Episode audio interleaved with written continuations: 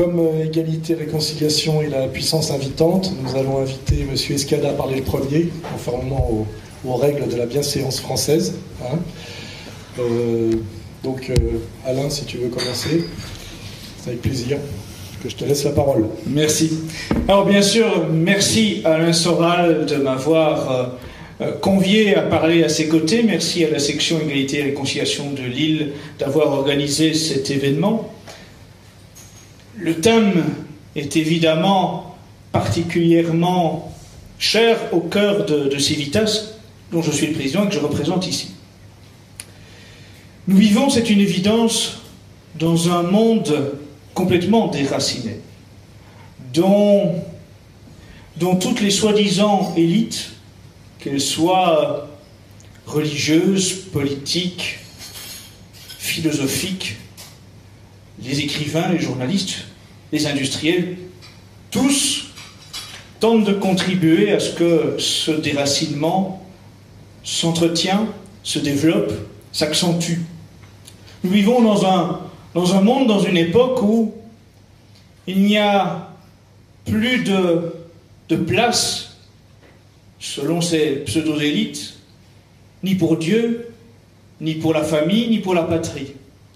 Nous vivons dans un monde où, selon ceux qui dirigent le monde, c'est une, preuve de bêtise de croire en Dieu. Mais il faut croire en Charlie. Il faut croire en les dogmes de la République maçonnique il faut croire en la vérité historique qu'ils ont codifiée, définie, instituée.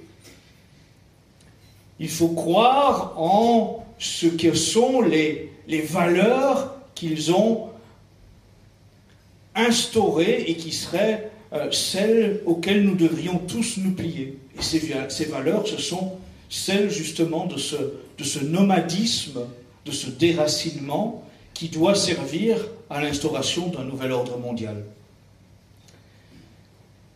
Ces mêmes maîtres du monde, cela va sans dire, ne veulent pas de famille.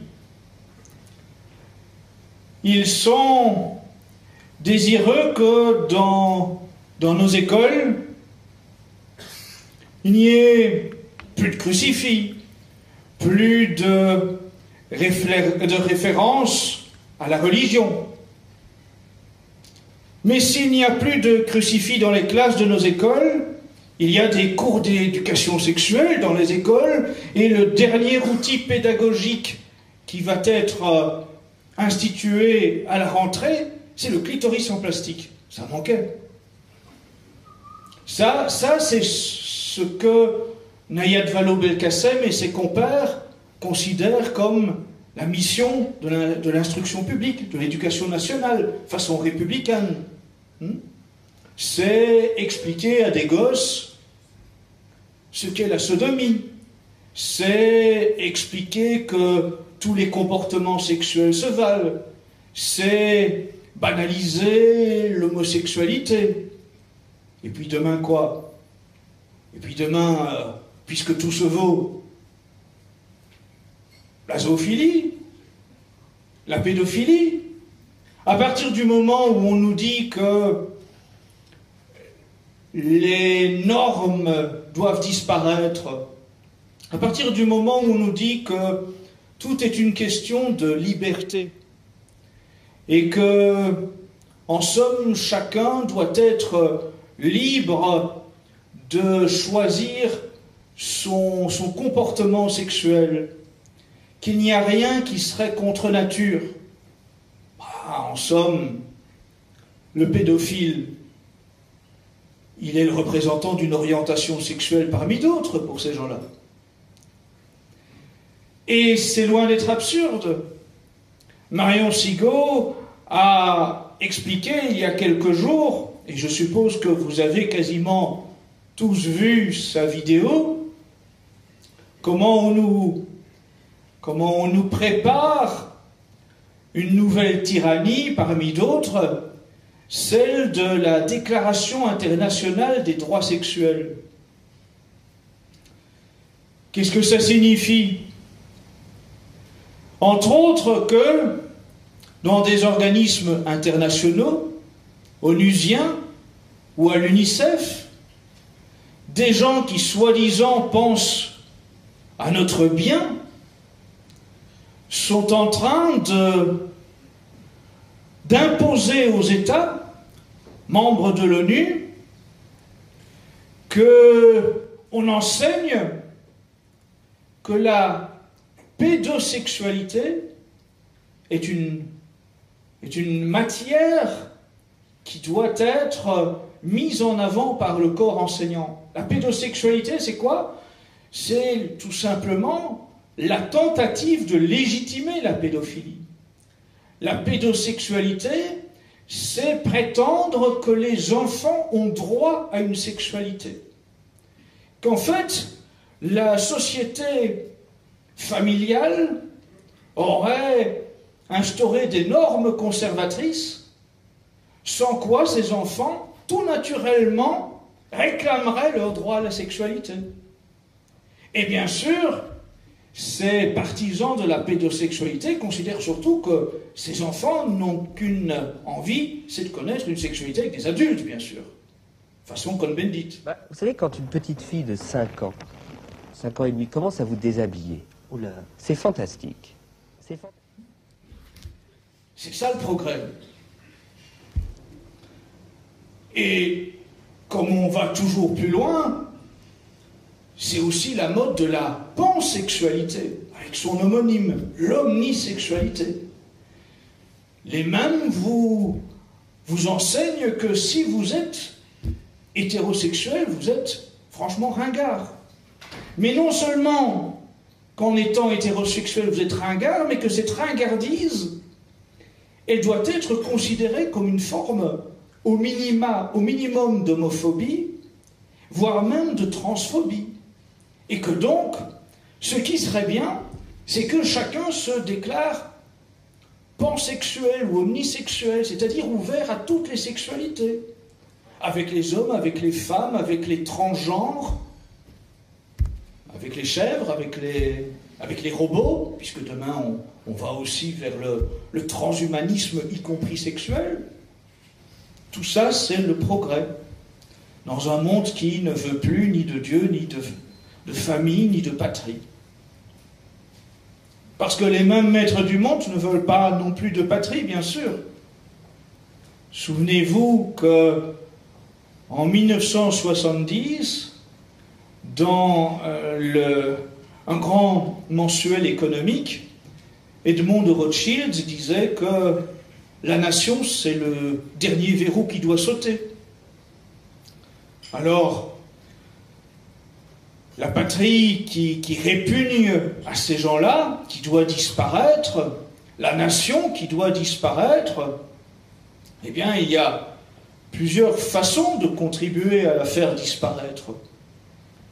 C'est la haine de soi, c'est inculquer une espèce de repentance permanente, c'est nous nous inculquer dès l'école et à travers les médias, à travers les cours d'histoire, à travers le cinéma, à travers euh, les feuilletons télévisés, à travers les spectacles, à travers les expositions, qu'en fait, l'homme européen nage dans le sang, qu'il doit être en permanence en train de battre sa coulpe pour ce qu'ont fait ses ancêtres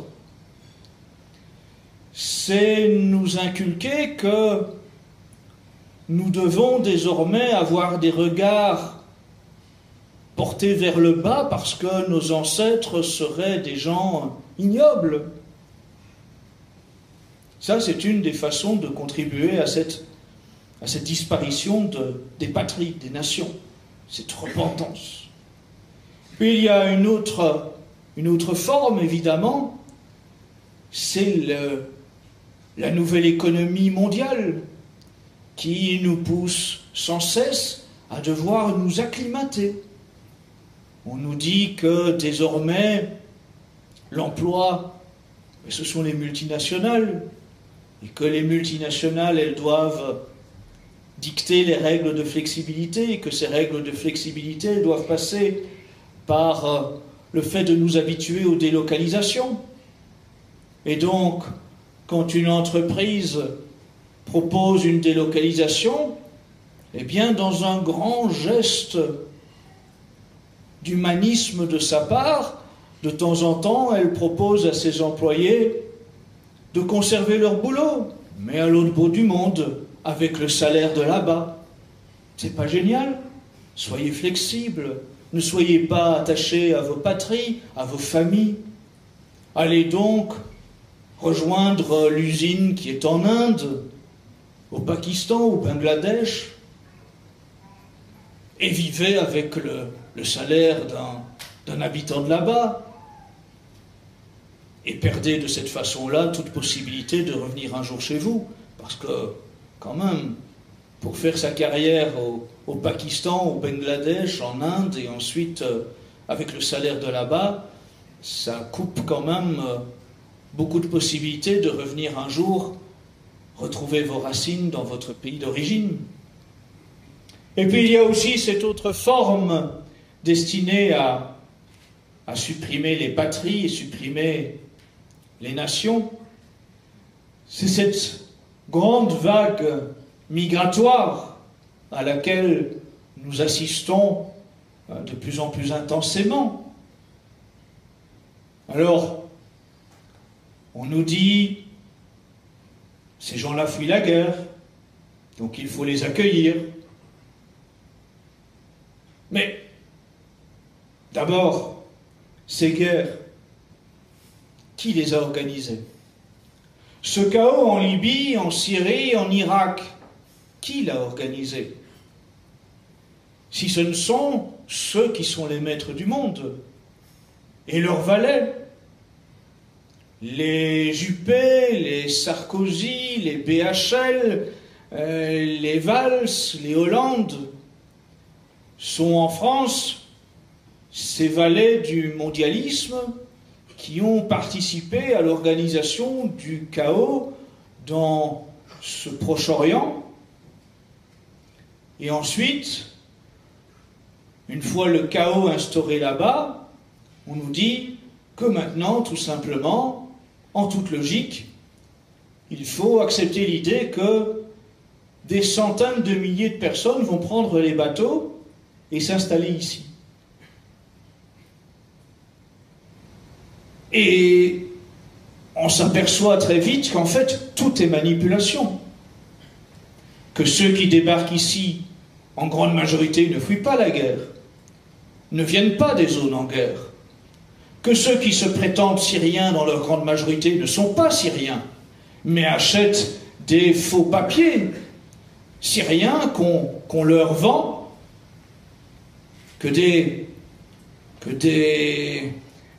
milieux bien intentionnés au service de ce mondialisme proposent pour accentuer ce, ce grand mouvement d'invasion migratoire. On nous dit que ces gens-là vont travailler ici. Mais on sait qu'il n'y a déjà plus de travail pour tous ceux qui vivent ici.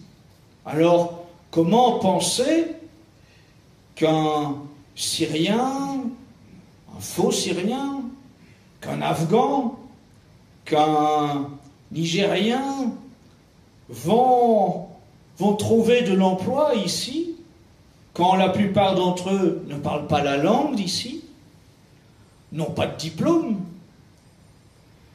ne répondent pas à une demande.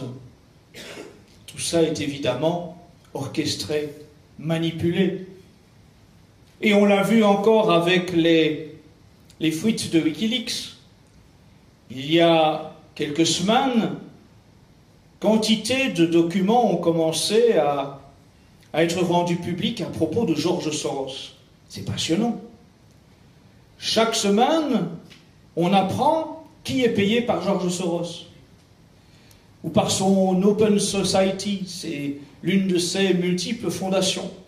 Et on s'aperçoit que cette immigration organisée elle peut bénéficier de larges subventions de ce milliardaire cosmopolite. On s'aperçoit que si l'Église catholique conciliaire aujourd'hui est complètement éloignée des enseignements de l'Église pendant 2000 ans, c'est aussi en partie grâce à l'argent de Georges Soros. On s'aperçoit maintenant, grâce aux documents de Wikileaks, qu'il y a des évêques, des cardinaux, des associations dites catholiques qui reçoivent leurs enveloppes de l'Open Society pour adopter une nouvelle doctrine dite catholique, pour tout transformer de l'intérieur, pour tout subvertir de l'intérieur. Alors cette immigration qui est devenue un, sujet prédominant dans le débat, on doit aussi oser l'analyser avec un regard historique, avec euh, tous les éléments objectifs.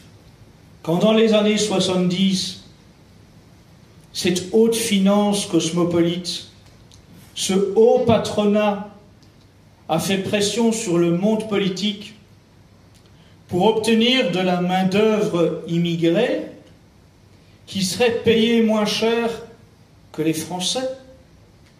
C'est ça la source de nos mots. Quand dans les années 70, tout ça a été mis en place, il n'y avait pas de députés, de sénateurs ou de ministres musulmans. Il y avait une haute finance apatride, vagabonde, cosmopolite, qui a imposé les lois de Mammon, les lois de l'argent au monde politique, et qui a fait venir une main-d'œuvre étrangère au détriment de l'emploi des Français. Et aujourd'hui, on a des déracinés de partout. Des immigrés qui sont arrivés, à qui on a initialement dit vous aurez des contrats à durée déterminée, et puis qui ensuite plaisaient tellement à ce haut patronat vagabond et apatride qu'on leur a dit que leur contrat à durée déterminée serait indéterminé. Et puis on l'a aussi dit que ce serait le regroupement familial. Et puis maintenant on voudrait que le regroupement familial soit étendu plus largement. Et puis ensuite on s'aperçoit donc qu'on a des gens qui ici sont venus à cette époque en croyant qu'ils repartiraient un jour dans leur pays et on leur a demandé somme toute, de rester pour simplement servir les intérêts de cette haute finance. Et ils sont finalement à la deuxième ou à la troisième génération souvent déracinés. Et puis on a cette quantité de Français qui, eux, ne trouvent plus d'emploi. Et on a simplement ces actionnaires des grandes sociétés qui se frottent les mains. Et la seule, façon de, répondre à tout cela, de répondre à cette, quête des maîtres du monde à vouloir nous priver de Dieu, de nos familles et de nos patries, c'est le réenracinement. C'est de retrouver la foi de nos ancêtres, la terre de nos ancêtres, de retrouver le fil conducteur avec nos familles. La patrie, c'est la terre des pères. C'est ça le sens étymologique. Il faut avoir cela en tête, la terre des pères. Et il faut absolument avoir à cœur de remettre à l'honneur le patriotisme de remettre à, à cœur le patriotisme pour chacun d'entre nous. Pour les Français de souche, cesser cette repentance. Retrouver à travers cette France catholique d'autrefois ce qui a fait la grandeur de la France. Quand cette France a été prospère, a incarné à travers le monde un phare civilisationnel. Quand elle n'était pas vendue, quand sa souveraineté n'avait pas été vendue à des puissances étrangères, quand les dirigeants français n'allaient pas chercher leurs ordres ni aux États-Unis, ni en Israël, ni, en Arabie saoudite, ni au Qatar, quand notre patrimoine n'était pas vendu à des émirs. Mais le patriotisme, c'est aussi quelque chose qu'il faut inculquer à ceux qui sont d'origine immigrée, qui sont ici. Avec ce, cette notion de, terre des pères et ce choix qu'il faut faire. La vie est faite de choix. Est-ce que euh, les, personnes d'origine immigrée qui sont ici veulent être françaises ou veulent être fiers de leur de la patrie de leurs ancêtres? Ce sont des choix qu'ils doivent faire. On ne peut pas vivre entre deux chaises. Quand on voit euh, dans certaines banlieues des, personnes d'origine étrangère aborder des t-shirts aux couleurs de l'Algérie, de la Turquie, du, Maroc, de que sais-je, il y a un choix à faire. Et si des personnes veulent retrouver leur patriotisme naturel en étant d'origine immigrée, il faut avoir cette réflexion. Est-ce que vos patries d'origine n'ont pas besoin de vous? Est-ce que le vrai patriotisme, le vrai enracinement, le vrai attachement à vos parents, à vos grands-parents, à vos arrière-grands-parents ne doit pas à un moment vous faire réfléchir au fait que c'est ce mondialisme, c'est cette haute finance apatride qui vous a fait venir ici ou qui a fait venir ici vos parents, vos grands-parents. Et est-ce qu'en fait, de la sorte, on n'a pas privé vos pays d'origine de leurs élites naturelles? Et est-ce que, en vous maintenant ici, on ne, on ne vous maintient pas encore en asservissement? Et est-ce qu'on ne maintient pas aussi vos pays d'origine dans une situation qui finalement la rend toujours dépendante des grandes puissances? Ce patriotisme, c'est une des pierres angulaires de l'enracinement. Une autre pierre angulaire de l'enracinement, c'est le retour à la terre, le retour à la campagne. On voit que de plus en plus de représentants des, des grandes banques internationales évoquent l'idée de la disparition de la monnaie papier pour mettre en place uniquement une monnaie virtuelle. Qu'est-ce que ça signifie? Que demain, si cela se met en place, Big Brother a gagné. Que Big Brother, la gouvernance mondiale, saura tout de vous la moindre de vos dépenses, la moindre de vos rentrées financières, ce qu'il vous reste sur, votre compte en banque, à quoi vous dépensez votre argent, ce que vous lisez, ce que, vous, euh, ce que sont vos commerçants préférés. Si vous pensez mal, si vous êtes client de contre-culture, tout cela, cela apparaîtra sur euh, votre relevé bancaire euh, euh, aux mains de, Big Brother. Et puis en conclusion, ben, si vous êtes gênant, si vous êtes un, un dissident actif, si vous êtes un résistant, en deux clics, socialement, vous êtes mort. En deux clics, vous n'avez plus de compte en banque, vous n'avez plus d'économie, puisque tout est virtuel. vous êtes mis à mort économiquement et socialement dans ce, monde qu'on nous prépare. La, la disparition de la monnaie réelle, c'est la dernière touche à la tyrannie du gouvernement mondial.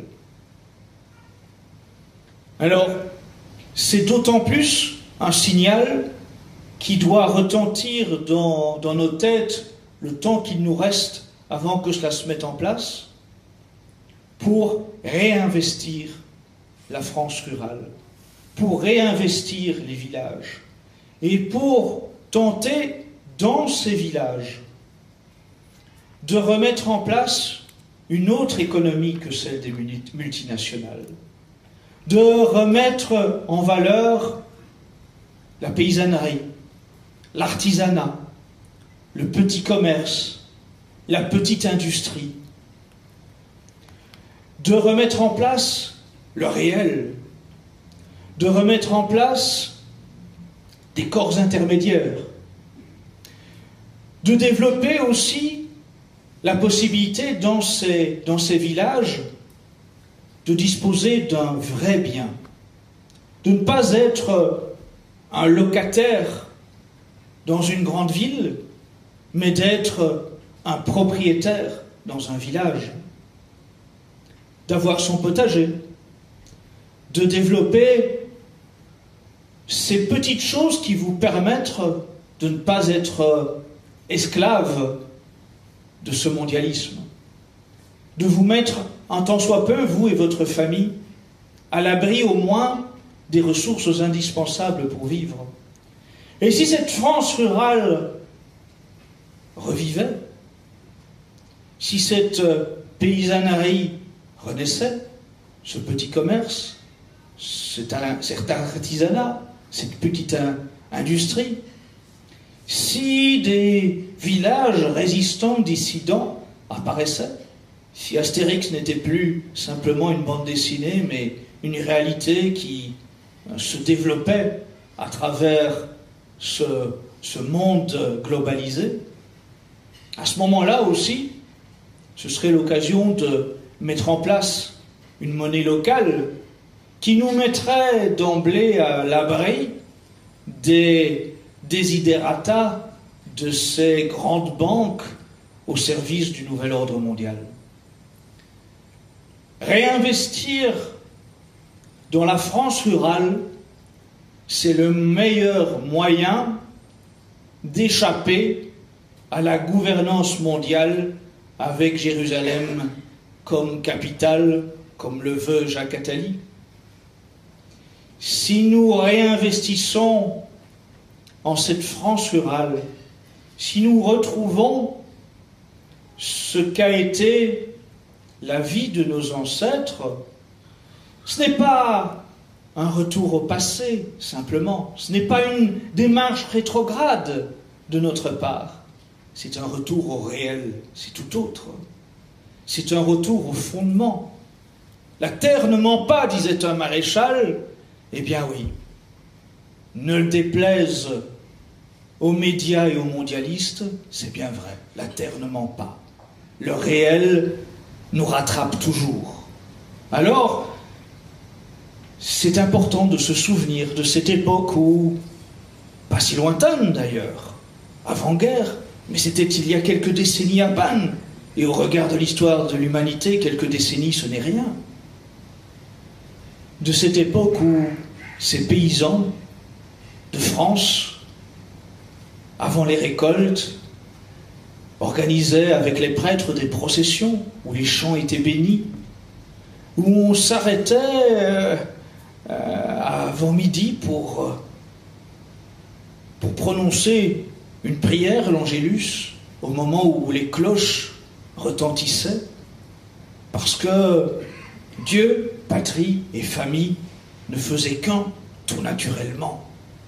C'était ce moment où nous n'étions pas vendus où nous n'étions pas esclaves, où nous n'étions pas manipulés, où nous étions dignes, où nous étions debout, où nous avions moins de confort, moins de matérialisme, mais où nous avions l'essentiel. Et c'est vers cela qu'il faut nous réorienter à nouveau. Je ne cesse de dire ces jours-ci à quel point le catholicisme social a été un modèle qu'il faut remettre à l'honneur.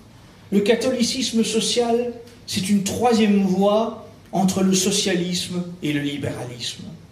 Le catholicisme social, c'est l'idée qu'à travers la doctrine catholique, en s'y référant au niveau de l'organisation sociétale, on peut retrouver ce, lien naturel entre la vie économique, la vie sociale et la vie spirituelle.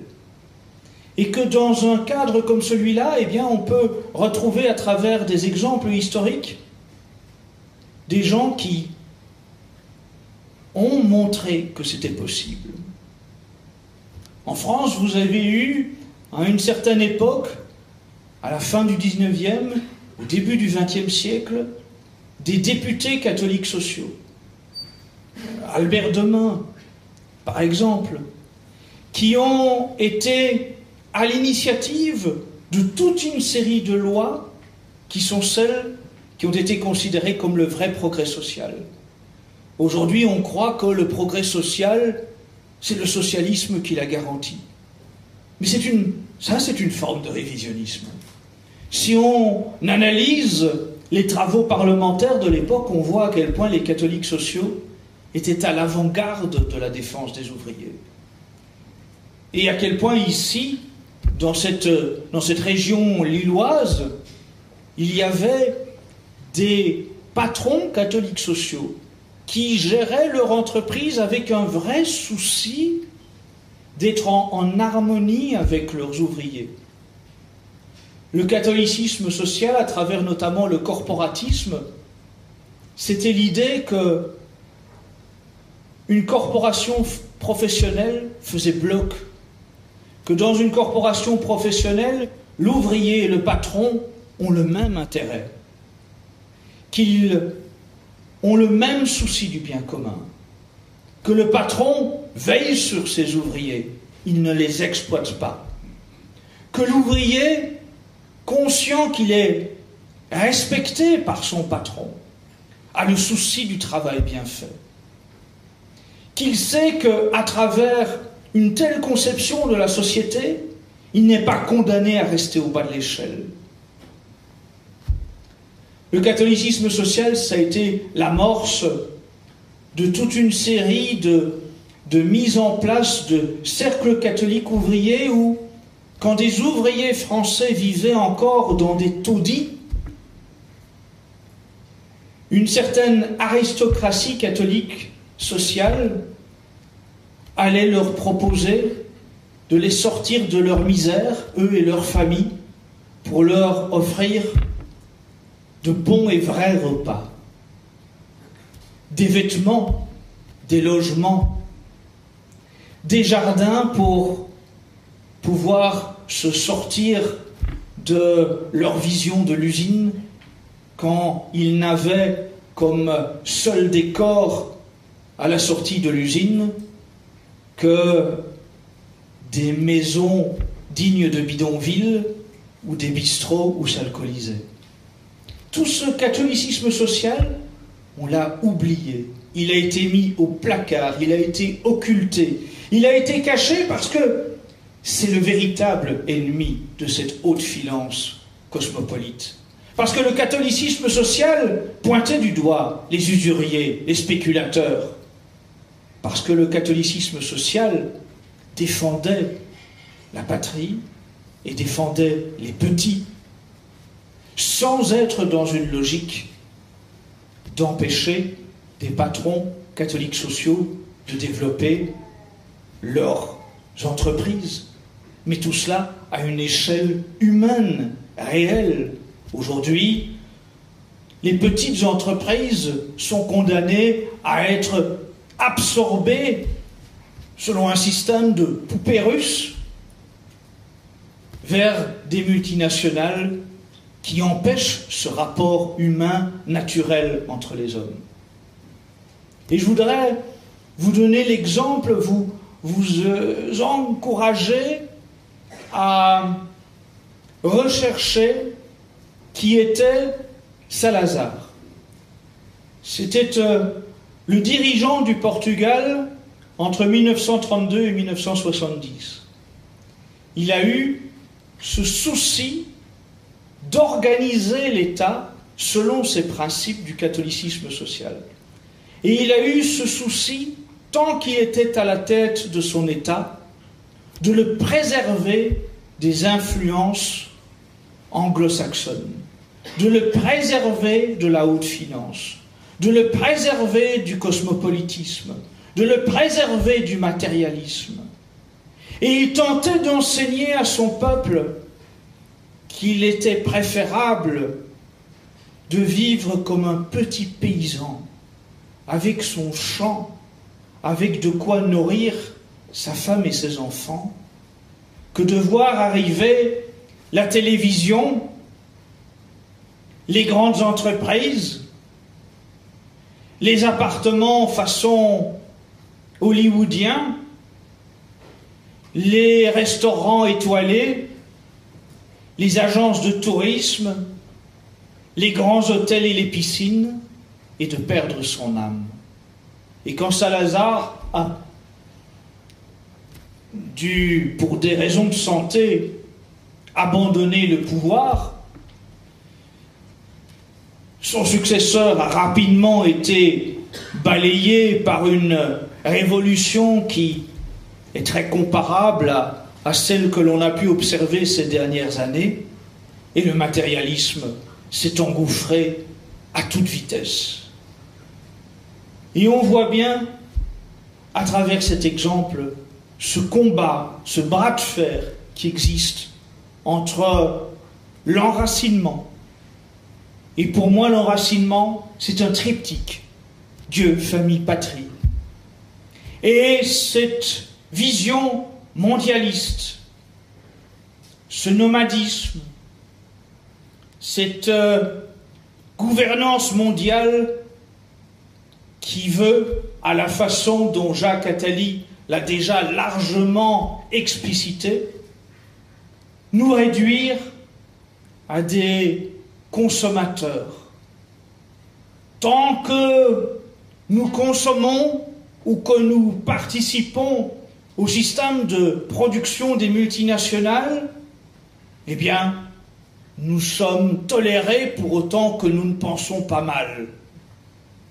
Mais si nous cessons d'être en mesure de consommer ou de participer à l'appareil productif, alors, comme l'a expliqué Attali, vient le temps de l'euthanasie économique. Le capitalisme sans borne, le capitalisme dans sa version la plus débridée, telle que voulue par les officines du mondialisme, c'est cela. C'est le bébé éprouvette, c'est l'homme esclave, et c'est l'euthanasie en bout de course, quand vous n'êtes plus ni consommateur ni producteur.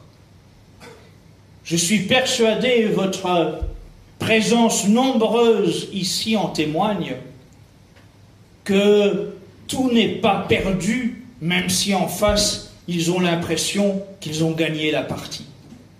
Je suis persuadé que en face de nous, nous avons un colosse, mais ce colosse a des pieds d'argile.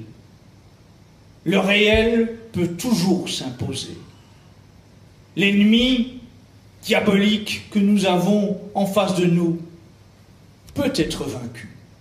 Mais pour cela, ça signifie qu'il faut couper nos chaînes, nous libérer de ceux qui nous manipulent du matin au soir, qu'il faut revenir au réel et la France rurale, j'en suis persuadé, en est l'un des moyens.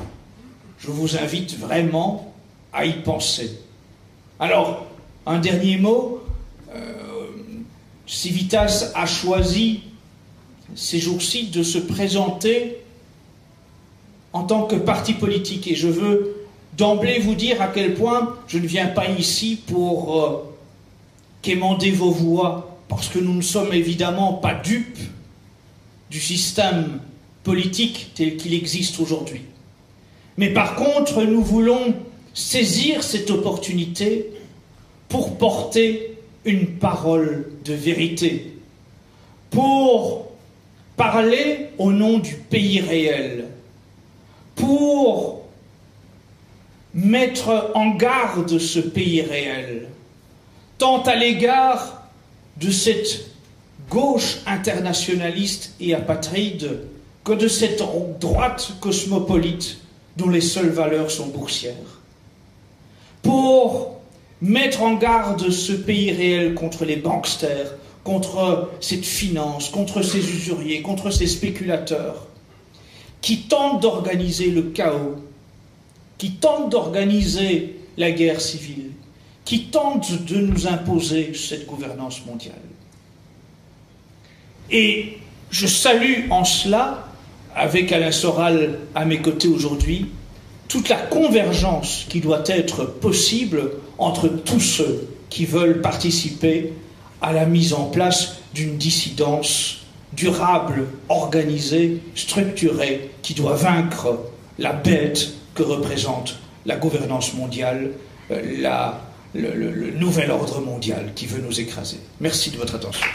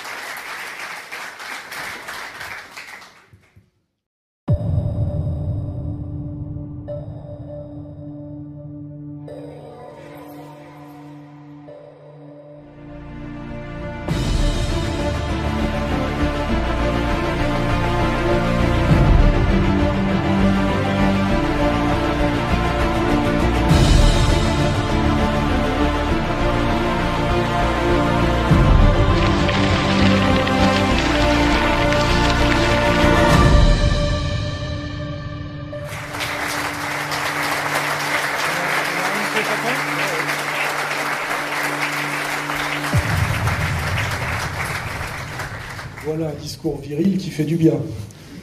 Ce qui va me permettre, moi, d'aborder le, sujet, le même sujet par euh, d'autres voies, parce que je pense qu'on on parle bien ici de convergence. Et euh, il faut bien comprendre que seule l'union peut faire la force et qu'il y a tellement de questions essentielles et l'ennemi est tellement puissant que nous devons penser au but et parfois, disons, euh, laisser de côté non pas les différences, mais les chemins parfois différents pour accéder au même constat. Hein. Moi, je ne viens pas du catholicisme, mais je suis qu'un catholique culturel. Mais comme Maurras, je pense aujourd'hui effectivement que redécouvrir ces valeurs peut être une arme de combat et que ce n'est pas du tout une, comment dirais-je, une démarche rétrograde. Hein. c'est une démarche que je qualifierais de dialectique. Et comme je suis quelqu'un qui a été formé à la dialectique, je vais essayer d'aborder ce sujet du, réenracinement d'une manière un peu différente. Je commencerai par une vision euh, très simple que tout le monde a en tête. C'est un film magnifique qui s'appelle, euh, dans sa production hollywoodienne, euh, Les Sept Mercenaires, et qui est la version américaine des Sept Samouraïs. Je crois que dans ce film, il y a à peu près toute la problématique contemporaine et éternelle. Vous avez des producteurs sédentaires qui sont agressés et volés par des nomades prédateurs. Ce qui permet de comprendre quelque chose de fondamental, c'est que pour produire, il faut être fixé. On ne peut pas produire en mouvement. Et quand je dis produire, c'est pas travailler, c'est produire. Hein. Et ce qui nous amène pour commencer par les fondamentaux, à ce que Dumézil appelle la société traditionnelle tripartite, à savoir que pour qu'une société fonctionne, il faut qu'il y ait ce qu'on appelle des producteurs, c'est-à-dire des laboratoires qui sont des agriculteurs, qui produisent de quoi nourrir le reste de la société. Il faut qu'il y ait des bellatores, c'est-à-dire des guerriers pour les défendre. Hein. Et il faut qu'il y ait des oratores, c'est-à-dire des prêtres, pour s'occuper de leur vie spirituelle, de leur culture, et aussi des à côté, comme l'éducation des enfants et la médecine. C'est la structure traditionnelle de la société de Dumézil. Hein. Et immédiatement, le corollaire de ce constat, qui, décrit le village mexicain attaqué par les, euh, par les méchants dans les sept mercenaires, on comprend une chose, c'est qu'une société de nomades est forcément dans un premier temps prédatrice, car le mouvement ne permet pas l'agriculture tout simplement et ne permet pas la catégorie du laboratores. Ce qui veut dire que dans une société nomade, on peut avoir le bellatores, le guerrier, et l'oratores, le prêtre, mais le travail du laboratores, il faut aller le voler ailleurs. Et c'est l'idée, effectivement, de ce rapport constant dans l'histoire entre des producteurs sédentaires qui sont enracinés et qui vivent de leur production, avec cet équilibre tripartite, et malheureusement, les attaques qu'ils subissent souvent de sociétés prédatrices qui, étant en mouvement, ne peuvent pas produire et volent leur production. Hein. Vous pouvez regarder que dans l'histoire du monde, c'est à peu près souvent ce, qui se passe. Hein, voilà. Et ça met déjà en accusation la question du nomadisme. Hein. Celui qui est en mouvement ne peut pas produire. Donc il faut qu'il se, débrouille autrement, je dirais, pour euh, consommer la production de quelqu'un d'autre. Et si je fais un saut dans l'histoire, je remarque que rapidement, la question du nomade prédateur peut se transformer en nomade parasite. C'est-à-dire quelque chose de fondamental pour comprendre ce qui a permis dans l'histoire à la société traditionnelle équilibrée tripartite de passer de cette société à la société qui est la nôtre aujourd'hui. Et cette mutation fondamentale, c'est cette question du nomade parasite qu'on appelle l'intermédiaire.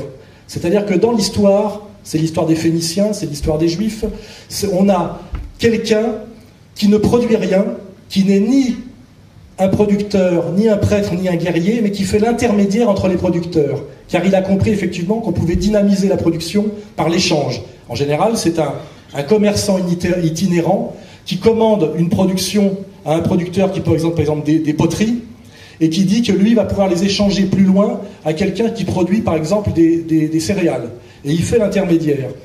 Là, je reprends une articulation qui est déjà dans mon livre Comprendre l'Empire, mais qui est fondamentale, que je reprends d'un grand anthropologue euh, australien qui s'appelle Viray Gordonchild, et qui rejoint le travail de ce qu'on appelle les paléo-anthropologues. C'est pour euh, changer un peu l'approche. Hein. Et on a cette figure de l'intermédiaire, qui n'est donc ni un guerrier, ni un prêtre, ni un travailleur, mais qui devient progressivement le maître de l'échange. Parce que c'est celui qui en intermédiaire décide finalement, notamment, de, ce que doivent faire les producteurs. Et rapidement, on voit que par le principe de l'échange qui entraîne le problème de l'argent, il devient le maître de l'échange. Et il est ce qu'on appelle la figure d'abord du commerçant. Et étant commerçant et maître de l'échange, il devient celui qui détient l'argent. Et rapidement, en détenant l'argent, cet argent, il le fait travailler et il devient le prêteur d'argent. Et c'est l'émergence d'une figure fondamentale dans l'histoire qui s'appelle le banquier. Hein. Et ce banquier est celui qui détruit la société tripartite traditionnelle, parce que par le pouvoir de l'argent, de la corruption, il devient le maître et du prêtre, et du guerrier, et du travailleur. Et c'est comme ça qu'on passe de la société traditionnelle à la société qui ressemble à la nôtre. On n'est qu'au début du processus, où au départ, ce banquier prête pour des investissements qui peuvent être productifs, mais rapidement, on est dans une logique d'usure, puisqu'il doit y avoir l'intérêt du prêt, et cette logique d'usure non seulement détruit progressivement la, société tripartite, mais génère une fuite en avant. Hein. C'est-à-dire qu'il faut en permanence trouver à investir ce prêt pour qu'il y ait un, surcroît de production pour produire la rente du capital. Et c'est d'ailleurs au moment où ce système de prêt à intérêt se met en place de manière systématique, qu'on appelle la période pré-capitaliste, c'est le 12e, 13e siècle en France, qu'on commence à en Europe, qu'on commence à sortir de la société chrétienne, hein, euh, euh, sur laquelle je reviendrai après, pour rentrer dans ce qu'on appelle, ce qu'on appelle aujourd'hui, comme par hasard, la Renaissance, qui est en fait le décollage du capitalisme et de la domination du pouvoir de l'argent et des banquiers sur le reste de la société. Et c'est fondamental de comprendre que nous sommes aujourd'hui, en réalité, au bout de ce processus. Car avec la destruction, avec la prise du pouvoir du, commerçant devenu banquier, et la destruction et la soumission par la corruption et du prince guerrier et du prêtre, on n'a plus de, bornes morales et de bornes, euh, je dirais même physiques et guerrières, à la marche en avant et à la toute-puissance du banquier, ce qui, produit une accélération de l'histoire qui, si vous réfléchissez bien, vous amène d'une société traditionnelle qui était la royauté française par exemple, à la République, dont j'ai bien expliqué la République et la démocratie, que j'appelle moi démocratie de marché et d'opinion, qui est en fait derrière le masque de l'égalité citoyenne, le pouvoir de l'argent. Nous sommes aujourd'hui exactement dans cette société du pouvoir de l'argent qui n'a plus comme borne ni le pouvoir militaire qui pourrait donner contrebalancer le pouvoir des banquiers, ni la borne morale qui était le pouvoir des prêtres avec la, morale traditionnelle, ces prêtres ayant été remplacés dans le processus bourgeois par ce qu'on appelle les intellectuels, ce qui n'est pas du tout la même fonction. Hein. Voilà. Et là, nous, nous sommes dans, une analyse, je dirais, d'un processus historique.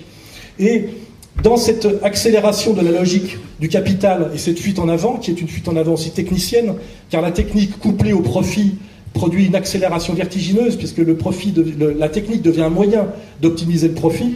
C'est cette logique technologique dans laquelle nous sommes aujourd'hui, où tous les trois mois on a un nouveau logiciel imposé ou une mise à jour de nos smartphones pour justifier effectivement un, capital qui doit rouler sur lui-même en permanence. Nous arrivons à cette société dont tu as parlé d'une autre manière, qui est la société de la déréglementation, de la dérégulation et des délocalisations. Hein. C'est là, là où nous sommes. Euh, euh, maintenant. Hein. Et cette société du mouvement permanent rendu obligatoire par la logique du profit produit ce qu'on appelle des névroses sociales, hein, que je vais maintenant essayer d'aborder brièvement. Hein. On, passe d'abord d'une société, euh, d'une division sociale locale du travail qui était la société française, qu'on voit encore jusque dans les années 60, avec le patron local, les, les employés locaux, à ce qu'on appelle la mondialisation des rapports sociaux. C'est-à-dire, euh, en fait, que les rapports sociaux d'un pays sont projetés dans le monde entier. Ce qui produit des, des, effets mécaniques évidents, c'est qu'on a la richesse dans le même pays du plus riche des Américains avec le plus pauvre des, des Bengalis. Hein. c'est exactement la transformation d'une société de moyenne bourgeoisie euh, française des années 60 où l'écart salarial était de 1 pour 20, où aujourd'hui on a entre les grands patrons du CAC 40 et le, précarisé total des, comment dirais-je, des, des échelles de 1 pour plusieurs milliers. Donc là, il faut comprendre euh, que ce processus qui démarre par la, domination de l'argent et du prêt amène à des choses qui sont des modifications, je dirais, sociales et anthropologiques fondamentales, notamment comme à travers la, comment dirais-je, la division mondiale du travail, le nomadisme obligatoire. Il y a les nomades riches, ce que nous sommes ici tous, qui pouvons aller où nous voulons euh, pour le travail ou pour le plaisir, euh, et qui voyons le monde euh, libre. Il y aura les nomades de la misère, qui sont les 4 milliards de gens qui vont être obligés de bouger pour pouvoir simplement survivre. Et là, nous, retombons sur notre question du, nomadisme dans, dans, ces formes. Il y a le nomadisme, je dirais, parasitaire, qui est le nomadisme de l'hyperclasse, dont parle aussi très bien M. Attali. C'est-à-dire ces gens qui ne sont de nulle part et de partout, et qui, par la rente bancaire, qui est quelque chose d'immatériel, sont les maîtres partout où ils veulent, et qui, de l'autre côté, par contre, nous avons la précarisation généralisée du, travailleur, qui, lui, doit être nomade au sens de disponible partout dans le temps et dans l'espace, pour, euh, selon les desiderata du maître de la production qui est le banquier, le banquier de l'hyperclasse nomade. Hein. Et cette, cette, violence sociale de la France aujourd'hui produit une telle, un tel déséquilibre et une telle souffrance et une telle colère de la part des, on va dire, des nomades du bas que les nomades du haut sont obligés de régler la question qui est leur mise la question de leur mise en danger, car progressivement ils sont identifiés non pas comme des bienfaiteurs ou des gestionnaires ou des élites légitimes, mais comme des prédateurs et comme des agents de souffrance et de déséquilibre. Et c'est là qu'on arrive, par cette lecture historique d'étapes successives, à la question aujourd'hui très importante, notamment par exemple du choc de civilisation. Nous avons aujourd'hui une bande de prédateurs nomades apatrides qui ont très peur d'un sursaut de colère et d'un sursaut qui passerait par une organisation sociale solidaire des victimes de cette hyperclasse. Et qu'ont-ils inventé récemment pour tout ça Le choc de civilisation. Pousser les précaires natifs, les précaires de souche, contre les précaires immigrés. Car en réalité, aujourd'hui, nous sommes tous des, précaires plus ou moins virtuellement. Hein.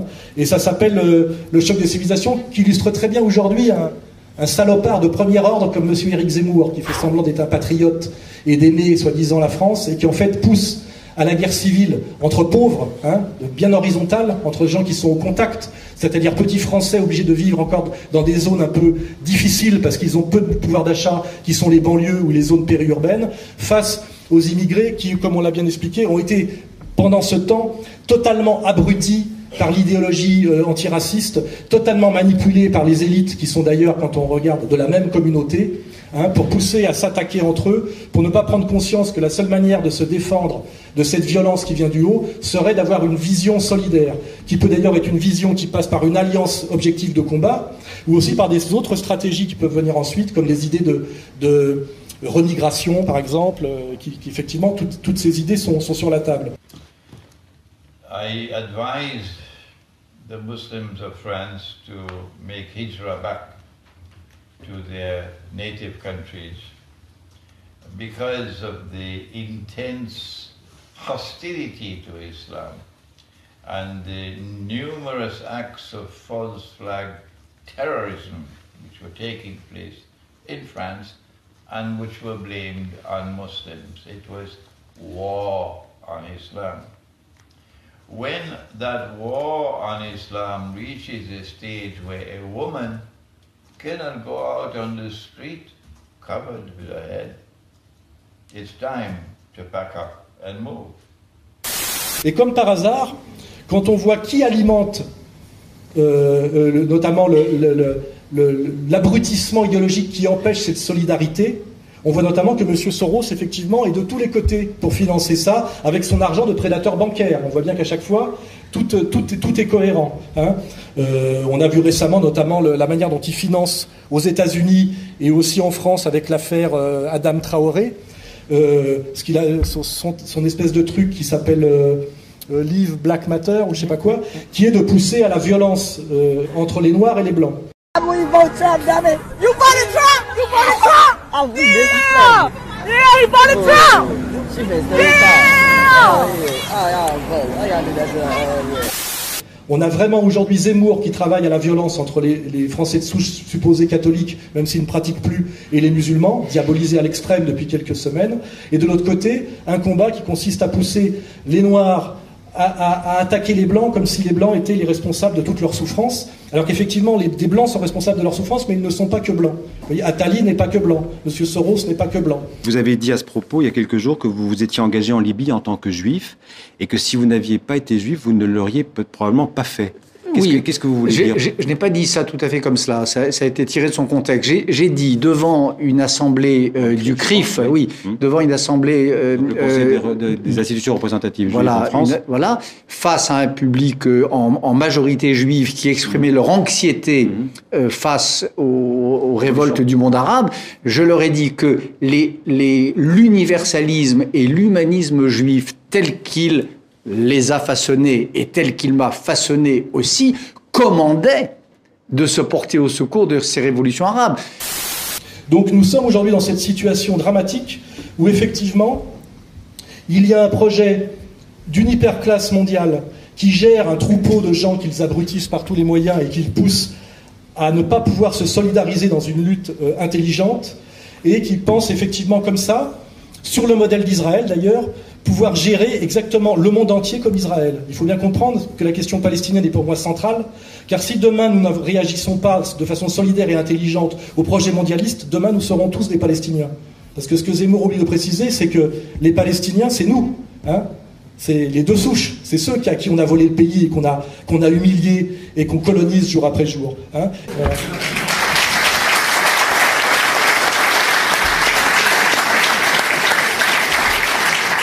Et euh, je parlais au début du, comment dirais-je, de la notion de, travail et la notion de production. Nous sommes aujourd'hui dans des sociétés qu'on appelle de services, à cause de la mondialisation et de la dé- délocalisation, où on produit de moins en moins, c'est-à-dire il y a moins en moins de secteurs primaires et secondaires, et on est pratiquement dans des métiers de service. S'il n'y a plus de production primaire et secondaire en France, c'est pas parce qu'on n'en a plus besoin, c'est parce que c'est fait ailleurs. Parce que ce qu'il faut bien comprendre, c'est que le travail n'est pas forcément la production. Dans nos sociétés d'hypertrophie du secteur tertiaire, beaucoup de gens travaillent, mais très peu de gens produisent, en réalité.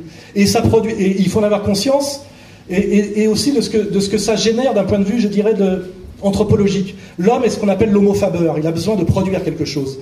Un tailleur de pierre est quelqu'un qui est rarement névrosé, vous voyez euh, on généralement, on dessine, on fait les gabarits à partir du plan, et après, on prend un bloc et on se lance euh, sur la taille de pierre. Ça, euh, ça va on va s'en servir pour faire les créneaux du château. Ça va être un gros pavé, tout simple, en fait, d'équerre. On commence avec la chasse, on, dégrossit les blocs, je vais vous montrer. Voilà. Un tailleur de pierre est quelqu'un qui est rarement névrosé, vous voyez? Quelqu'un qui fait quelque chose est, rarement névrosé. Mais nous sommes aujourd'hui pratiquement tous ici contraints de des employés de bureau qui ne produisent en réalité rien. Hein. et ça produit une vision du monde totalement dévirilisée, ce qui est fondamental, totalement indifférenciée et totalement insatisfaisante forcément. Parce que quand vous avez passé la journée sur un ordinateur à faire un travail qui ne produit strictement rien de satisfaisant et qui ne produit en réalité rien, vous êtes un dépressif social fondamental. Et en plus d'être quelqu'un d'émasculé, un dévirilisé. Et c'est ce que veut évidemment ce nouvel ordre mondial, parce que ça correspond aussi à la, vision de l'hyperclasse financière. Vous voyez, euh, en fait, la production est délocalisée dans le tiers-monde de gens qui ne peuvent pas lutter, ne peuvent pas se défendre et qui coûtent pas cher. Et nous, on est des sociétés intégralement de services. Hein. Et, forcément, c'est des sociétés où il y a un secteur tertiaire ultra dominant de gens qui ne sont que des métiers de service, qui ne produisent rien, et indifférenciés, féminisés et dévirilisés, produit une société qui ressemble à la nôtre, où on a François Hollande comme président, on n'a pratiquement plus que des représentants politiques d'un mètre 65 et qui sont très souvent homosexuels. Hein. c'est une Et on a des commentateurs sportifs comme Bernard Montel, vous voyez On a toujours tendance à avoir en moi euh, l'aboyeur de service. et en réalité, euh, j'aboie, certes, mais pas toujours. Il y a des moments où je sais me poser, écouter les autres, les aimer, euh, les étreindre. C'est-à-dire des gens qui sont l'incarnation même de, du cancer des droits de l'homme, c'est-à-dire avec quelque part cette idée que la France a inventé les droits de l'homme et qu'elle est en train d'en crever, hein, c'est-à-dire une, une, vision totalement irréaliste et dévirilisée du monde. Hein, et c'est là où, où les, nos, analyses et nos projets se, rejoignent. Alors évidemment, quand on voit euh, cette société du tertiaire généralisé, dévirilisé, qui induit aussi l'idée de, de, monde dans les villes, effectivement, parce que des sociétés de tertiaire dominant sont essentiellement des sociétés urbaines. Et là, je, viens je reviens très loin du catholicisme traditionnel à l'analyse que fait Jean-Jacques Rousseau des villes. Ce sont des lieux, effectivement, essentiellement de, effectivement, de perversion, de corruption. Euh, euh, donc il y a cette idée, plus on est dans des sociétés de tertiaire et de ville, plus il est difficile d'avoir une, une, vie saine et une vie morale et une vie avec des gens équilibrés. Alors évidemment, on pense tous, ça fait des années qu'on le dit, heureusement la France est un grand pays plein de campagnes un peu abandonnées. Donc on pourrait, en, allant à la campagne, redécouvrir la production réelle, redécouvrir l'échelle humaine réelle, tout ce dont tu parlais. Mais qu'est-ce qui s'est passé récemment de très inquiétant? Il s'est passé Calais. On a fait venir de manière très étrange, par M. Soros toujours, des gens qu'on nous présente comme furent la guerre, mais qui viennent seuls sans leurs femmes et leurs enfants et qui sont des types de 20 ans, en âge de prédation sexuelle et de prédation tout court maximum. Ils sont venus parce qu'on les a fait venir. On prétend que c'est des Syriens, c'est faux. C'est très souvent des, Soudanais, des Érythréens, des Afghans. Hein. Et ce sont évidemment des prédateurs nomades au sens le plus primitif dont je vous parlais au début. Et qu'est-ce qu'on a fait dans un premier temps? C'est ma dernière réflexion euh, récente, parce que je pense que nous, on comprend les choses, mais que l'ennemi, c'est une partie d'échec. Hein. Dès qu'on essaie d'avancer un pion, ils en avancent un autre. On en a, on en a stocké 10 000 à Calais. Et maintenant, comme c'est insupportable, on nous dit qu'on va régler la question. Comment? En les répartissant dans les villages de France. Vous avez remarqué ça? C'est-à-dire que là où on pourrait se sauver demain, et là où on pourrait reconstruire une société saine, on nous colle dans des villages où il reste plus que 160 personnes, souvent euh, en âge avancé, 45 migrants qui ne travailleront jamais. Pexon, une commune rurale de 380 habitants, et un taux de chômage avoisinant les 20%. C'est pourtant ici qu'une cinquantaine de migrants éliront bientôt domicile, une décision pas franchement du goût de la population. 45 migrants qui ne travailleront jamais, qui n'ont que, pour projet de vivre sur le de la société, qui ne savent rien faire, et à qui M. Soros et les réseaux trotskistes, comme ceux, du fils Glucksmann, ont appris que la France était un pays de cocagne, un pays de racistes, un pays à punir, et qu'il fallait, qu'ils avaient le droit à toutes les prédations, hein, ce qui peut donner les situations allemandes en ce moment. Alors c'est à la fois euh, la, preuve que la situation est dramatique, parce que l'ennemi anticipe pour que nous n'ayons aucun endroit où pouvoir reconstruire quelque chose.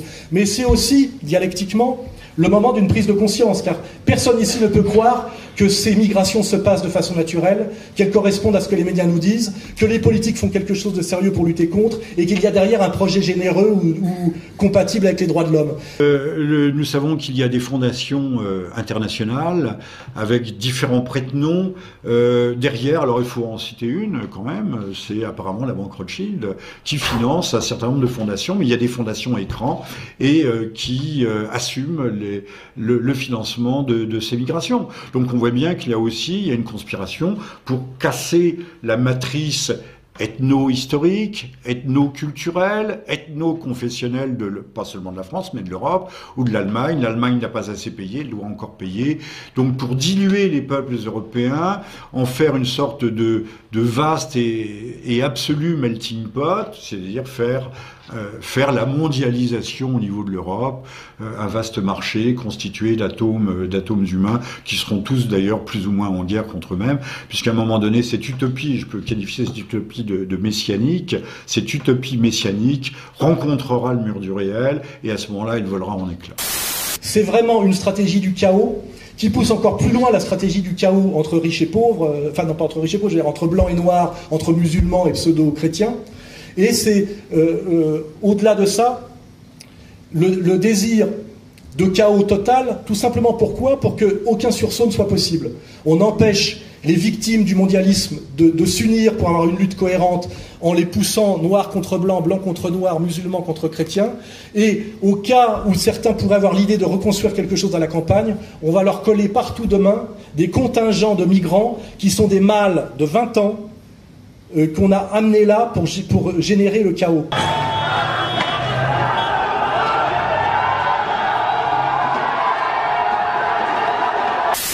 Et le scandale s'amplifie en Allemagne après les multiples agressions sexuelles de clandestins au réveillon. Une semaine après les faits, on en sait davantage sur ce qu'il s'est passé dans plusieurs grandes villes d'outre-Rhin.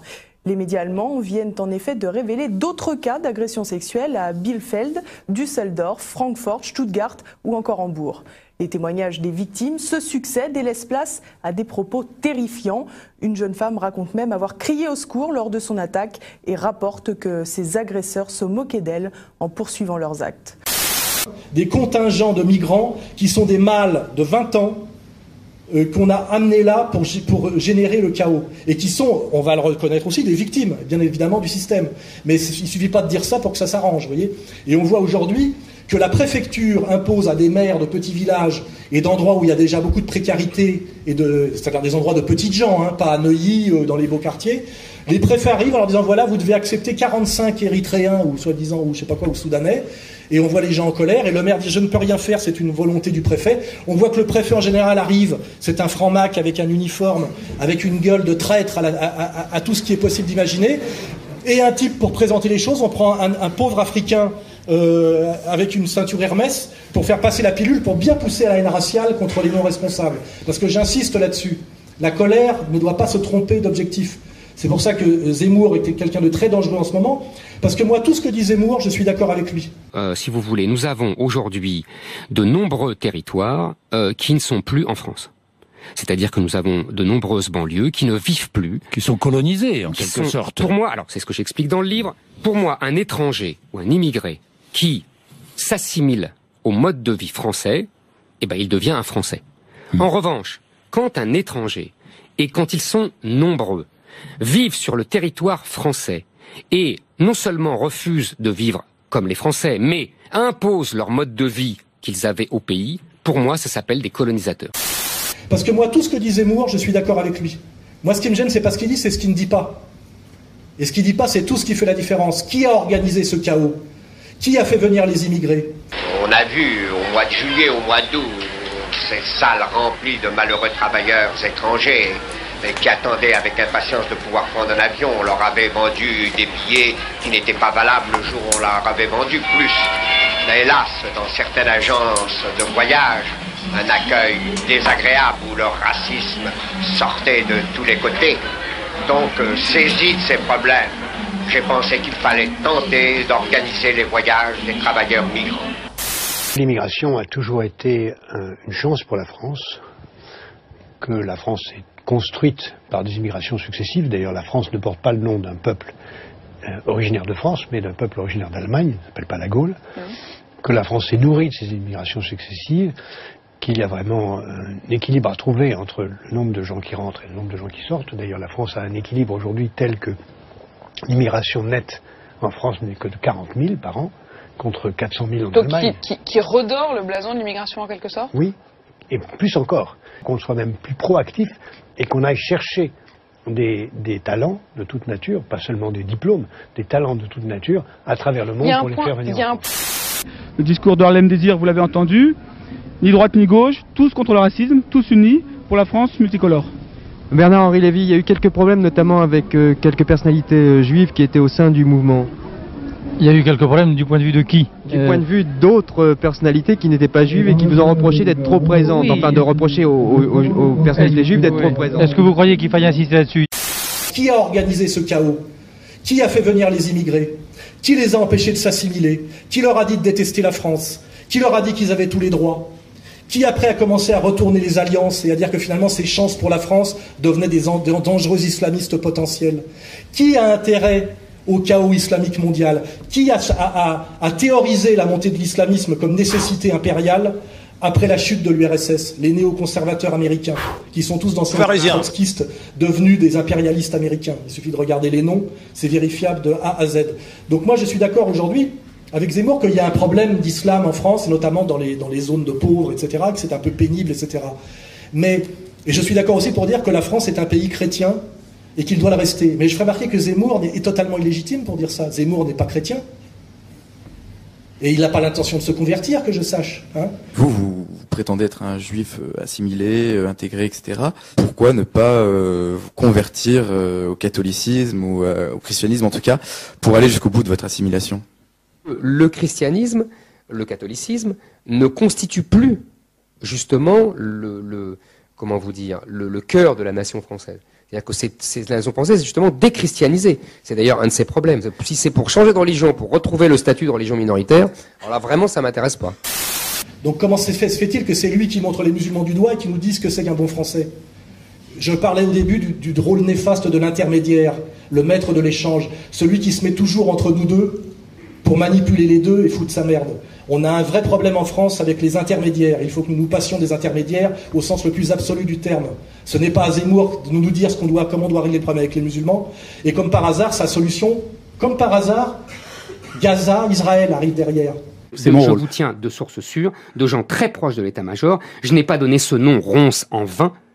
Ils sont allés voir les spécialistes de l'armée israélienne et ils m'ont, les, les, les, les- les Français qui m'ont expliqué ça m'ont, ex- m'ont dit que comme ils avaient fait à Gaza, ils leur ont conseillé de, de- de faire la même chose. Ils leur ont expliqué comment il fallait faire parce que les Israéliens sont des spécialistes évidemment.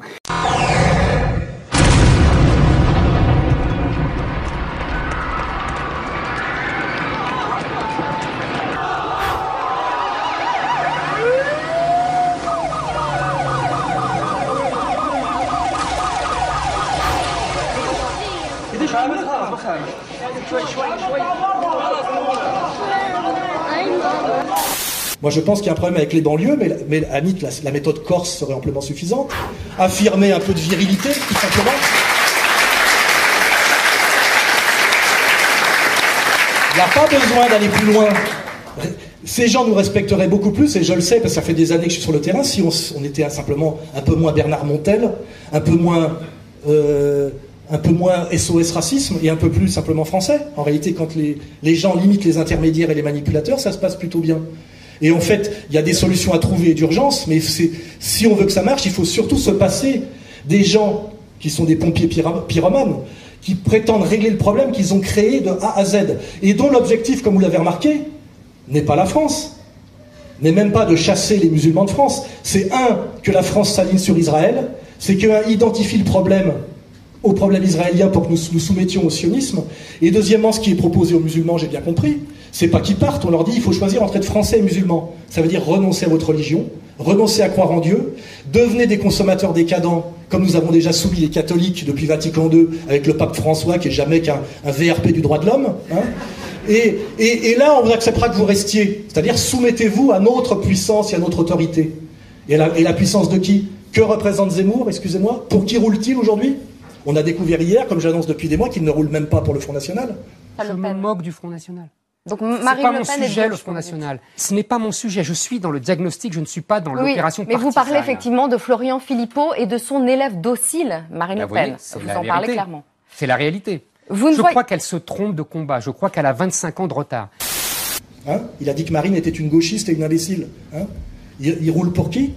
Il roule pour le candidat le plus sioniste de tous qu'ils essaient de faire revenir, qui est Sarkozy. Parce que même euh, les sionistes ont peur de Juppé, parce que Juppé c'est le candidat des Américains il est possible que Trump gagne demain, vous voyez Donc, euh, et Trump, il n'a pas forcément envie de continuer sur la même ligne néoconservatrice, où ils viennent d'allouer un budget à, euh, Israël de je ne sais pas combien de milliards.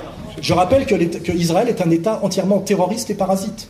C'est le pire exemple pour la terre entière. Et je rappelle que gérer la France à l'israélienne, c'est la guerre civile depuis 1948, c'est le risque d'être assassiné dans un, dans un abribus, voyez C'est le chaos permanent. Et, des représentants politiques français prétendent nous dire que ça serait ça le modèle Que ça serait Gaza et le phosphore blanc Il est temps de se fâcher, messieurs, dames, et de prendre conscience de qui sont nos vrais ennemis. Et, et d'avoir la virilité et l'intelligence de ne pas se tromper. Car je pense qu'il y a vraiment un problème en France d'immigration et de musulmans, c'est vrai. Mais d'abord, ces gens ne sont pas venus comme des guerriers, je rappelle, on les a fait venir, comme, tu l'as rappelé. On a fait tout pour qu'ils ne deviennent pas de bons Français. Rappelons-nous tout ce qu'on leur a appris les éducateurs trotskistes dans nos écoles depuis les années 70-80. Rappelons-nous le rôle mortifère de SOS Racisme de M. Julien Drey et qui était derrière SOS Racisme Bernard-Henri Lévy, Julien Drey, les étudiants juifs de France. hein. Il n'y a pas à se tromper aujourd'hui. Systématiquement, quand on tire sur la ficelle, c'est les mêmes qu'on voit derrière. hein. Et M. Zemmour nous a appris récemment qu'il pratiquait, qu'il avait deux frigos pour séparer le lait de la viande et qu'il portait bien caché sous sa chemise une chaîne dorée où il y avait les, rouleaux, de la, les rouleaux de la Torah. Alors moi, c'est là où je m'adresse aux identitaires et aux patriotes sérieux.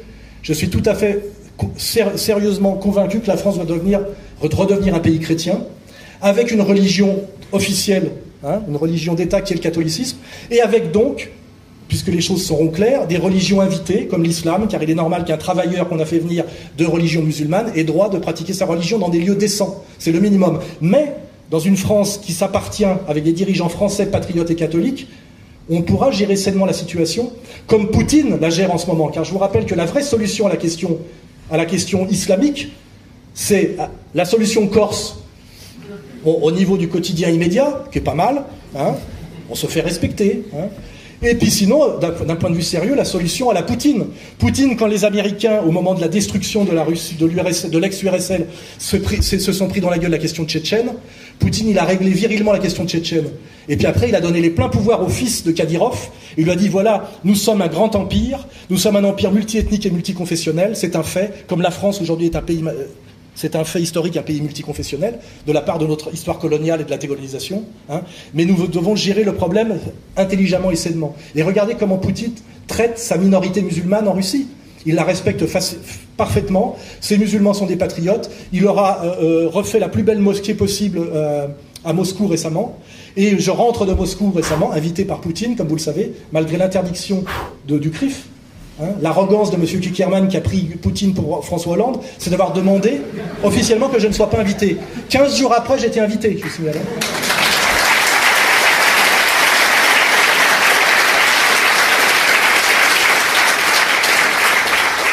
Donc, effectivement, regardons du côté d'un vrai chef d'État patriote et qui a redressé son pays malgré la malfaisance de toujours des mêmes forces. N'oubliez pas que les oligarques russes n'étaient pas que russes.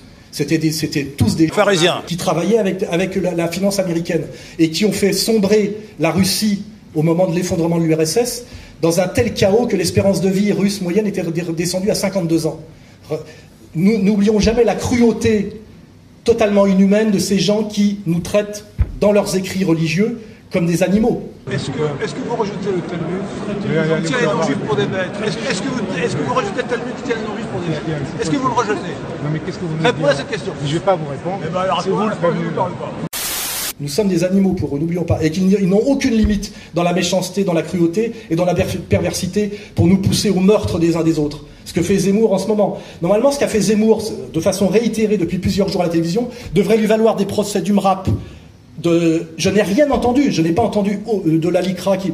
La LICRA qui me persécute, je suis à plus de 30 procès par la LICRA, parce que je, gère un mouvement qui s'appelle Égalité et Réconciliation. Vous voyez? Mais Zemmour lui peut, dire en gros qu'il faut pacifier les banlieues musulmanes au phosphore blanc, sur le modèle israélien, sans n'avoir aucun procès. Je, je n'ai pas vu, euh, il ne s'est pas fait virer ni d'RTL, ni du Figaro. Il y a quand même quelque chose de pourri en France. Et je, et je vois des crétins, j'espère qu'il n'y en a pas trop ici, applaudir à Zemmour en disant voilà un grand Français qui va nous sauver. Ce type est en train de nous mettre dans la guerre civile pour l'intérêt d'Israël et l'intérêt de sa communauté bien comprise. Je rappelle que c'est un Maghrébin qui est devenu français par le décret Crémieux. Vous relisez La Grande Peur des Bien-Pensants hein, de Bernanos pour voir comment ça s'est passé en 1871. Donc c'est un, un professionnel de la trahison. hein. C'est simplement un maghrébin Pharisien.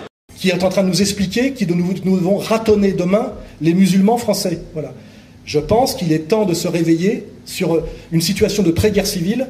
Et surtout, je ne le vois pas beaucoup parler d'ailleurs, notamment par exemple des migrants de Calais, j'en vois pas spécialement parler, ni de la responsabilité de la finance américaine sur le chaos euh, qui, depuis 2008 de la, finance mondiale et l'e- et l'effondrement prochain du dollar, car quand même tout vient de là, hein, au départ, faut pas oublier, ni du pourquoi de l'islam radical saoudien, qui est une stratégie globale de, comment dirais-je, de- des néoconservateurs américains, la main dans la main avec l'État d'Israël et ce qu'on appelle les Émirats, notamment Arabie Saoudite et Qatar.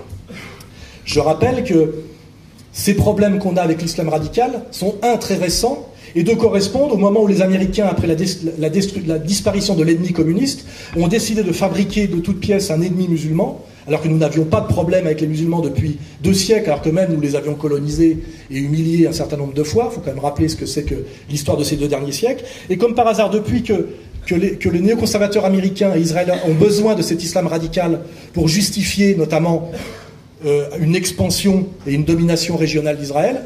Nous avons l'émergence de Daesh, par exemple, qui, qui a commencé avec Al-Qaïda, dont on sait que quand on cherche derrière les sponsors, les financiers et les idéologues, on a systématiquement les mêmes, hein, systématiquement les mêmes. Je vous, rapp- je vous rappelle qu'aujourd'hui même, ou hier, l'armée américaine a par, erreur bombardé l'armée syrienne euh, légitime, euh, euh, qui, alors que Daesh est en train de perdre la partie, Daesh qui était entièrement une création occidentale. hein. On roule pas dans des 4x4 Toyota avec des armes flambant neuves, en étant juste des voyous de banlieue abrutis. Je connais parfaitement les, types, les types qu'on épingle à chaque fois. C'est des types qui ont de 80, qui sont en général ré- réislamisés depuis la semaine dernière, qui sont en général des bisexuels drogués.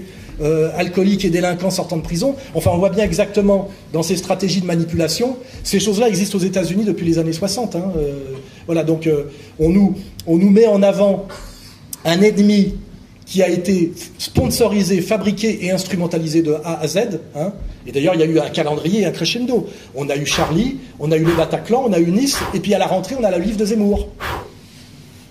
Visiblement, ce type-là participe d'un calendrier qui nous échappe. Mais moi, je suis quand même assez lucide. Il n'aurait jamais pu dire ça avant les vacances. S'il peut le dire et que ça passe, c'est parce que les Français sont exaspérés. Exaspérés par la crise économique, exaspérés par l'immigration incontrôlée, exaspérés par le fait qu'ils doivent effectivement s'excuser d'être français en permanence, exaspérés par la délinquance des banlieues et exaspérés aussi par un, islam euh, visible et radical qui correspond absolument pas à un islam maghrébin traditionnel ou à, l'islam des parents des années 60-70, mais un islam ultra voyant sur le modèle saoudien dont on, sait, euh, dont on sait que les Saoudiens travaillent la main dans la main avec les Américains et les Israéliens. Aujourd'hui, ce n'est même plus caché. hein, voilà. Donc là, j'ai commencé par de la, on va dire, de la sociologie historique euh, assez, assez lente et neutre, et on arrive à la situation d'aujourd'hui. On est on n'a plus beaucoup de marge de manœuvre, on n'a plus beaucoup de temps pour réagir. C'est pour ça que je prends les risques que je prends aujourd'hui. J'ai déjà six mois de prison avec sursis sur la tête. J'ai cinq nouveaux procès qui ont été int- intentés dès la semaine dernière. Ça s'appelait la rentrée, toujours par les mêmes. hein. L'État français a créé un truc qui s'appelle la DILCRA. C'est-à-dire qu'ils ont doté de 100 millions d'euros à une petite organisation dont le seul but est de me pourchasser en permanence et de m'emmerder en permanence pour m'empêcher de, vous dire ce que je vous dis. hein. Et nous avons effectivement euh, un calendrier qui arrivent, là, qui sont les présidentielles. Nous avons effectivement euh, ce- problème des migrants qu'on veut dispatcher partout dans les villages de France. En fait, nous avons très très peu de marge de manœuvre pour comprendre qu'il doit, que nous devons avoir un sursaut, mais que nous ne devons pas nous tromper sur ce sursaut. Parce qu'effectivement, c'est les deux choses à faire. Tous les Français sont exaspérés et sentent qu'il faut que ça change, etc. Mais le danger, c'est qu'on est, on est en train, par les médias, par la manipulation, de les amener. Je voyais hier les commémorations pleurnichardes sur la- l'affaire de Nice. Alors, euh, il y avait une demi-heure de télé, on donnait la parole aux gens. Mais ce que cache tout ça, c'est on nous expliqua comment ça se fait que la sécurité a si mal marché, comment ça se fait que ce type pouvait conduire ce camion, comment ça se fait qu'il était bisexuel la semaine d'avant et islamiste radical euh, trois jours après, comment ça se fait qu'avant de partir dans cette opération au camion, il a envoyé 100 000 euros à sa famille en Tunisie alors que c'est un précaire.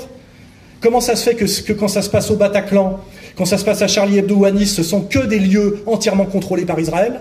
Hein Vous pouvez le vérifier. Pour ça, il y a Pananza aussi qui fait le boulot, et moi je fais ce boulot depuis des années.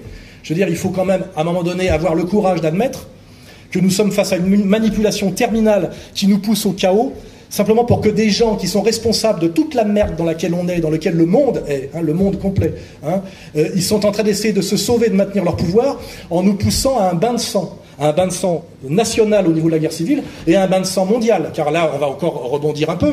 Si Hillary Clinton est élue aux États-Unis, euh, elle veut la bombe atomique sur l'Iran, par exemple. Et elle, elle est folle, hystérique, et totalement dans la main des néoconservateurs, on va dire de, donc de l'État profond et du complexe militaro-américain et d'Israël.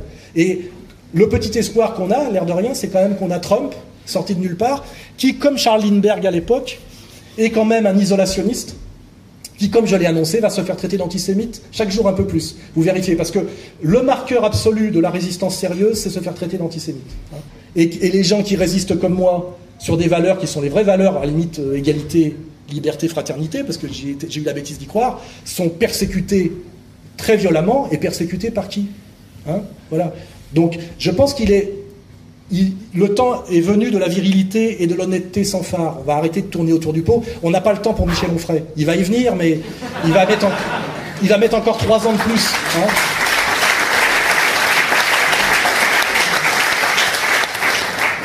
Nous sommes aujourd'hui face à des gens qui sont prêts à nous sacrifier, à nous pousser au bain de sang pour maintenir leur pouvoir illégitime. Voilà, c'est ça ma conclusion. Et elle rejoint euh, la conclusion qui fait que nous sommes ensemble, c'est que si on réfléchit à tout ce processus d'accélération, à la fois technicienne et bancaire qu'on a appelé la Renaissance, la Renaissance a succédé à quelle période?